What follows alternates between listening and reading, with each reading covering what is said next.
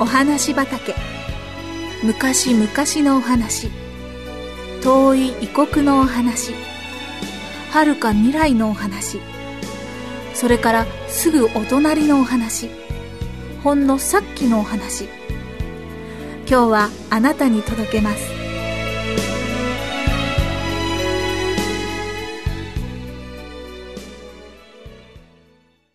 デニスおじいさん。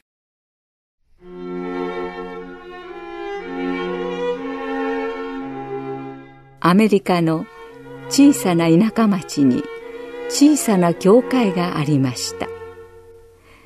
教会の前の家には町一番のお金持ちで頑固者のターナーさんという人が住んでいました。牧師さんはターナーさんを神様のもとに導こうといろいろな話をしましたがターナーさんは全く相手にしません。聖歌隊が賛美歌を歌い始めるといつも教会の庭のベンチに腰掛けてお酒を飲みトランプで一人遊びを始めるのでした。その頃はまだ自動車もない時代で人々は教会へ行くのに馬車などに乗ってきました。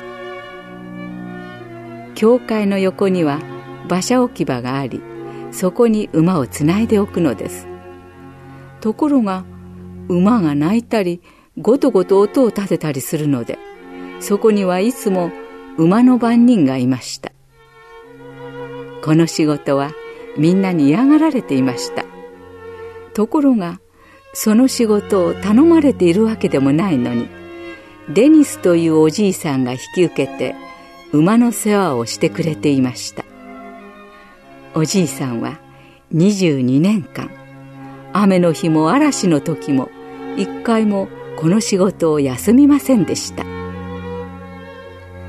道を通る人々はデニスおじいさんを見ると今教会の中で何が行われているかがよくわかりました。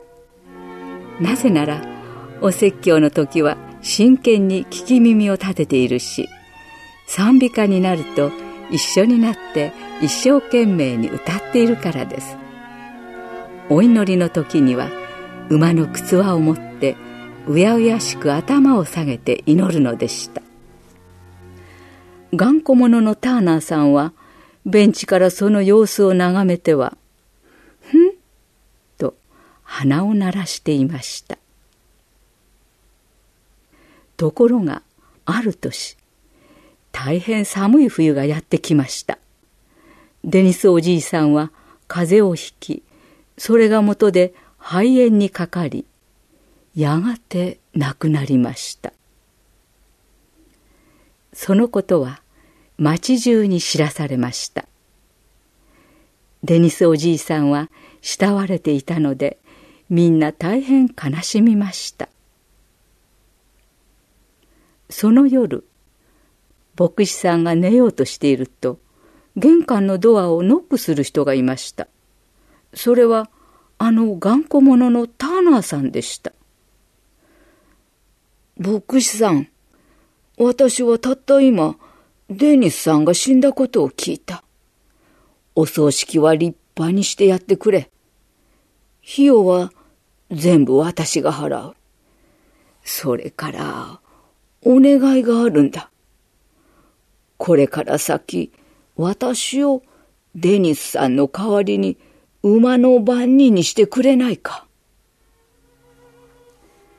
そうして、デニスおじいさんのお葬式の時、馬の番人をしたのは、あのターナーさんでした。それからターナーさんは神様を信じるようになりました22年の間聖歌隊は歌い続け牧師さんも説教をし続けました。ところがそれに耳を傾けなかったターナーさんを神様のもとに導いたのはデニスおじいさんだったのです。なぜ頑固者のターナーさんを導くことができたのでしょう。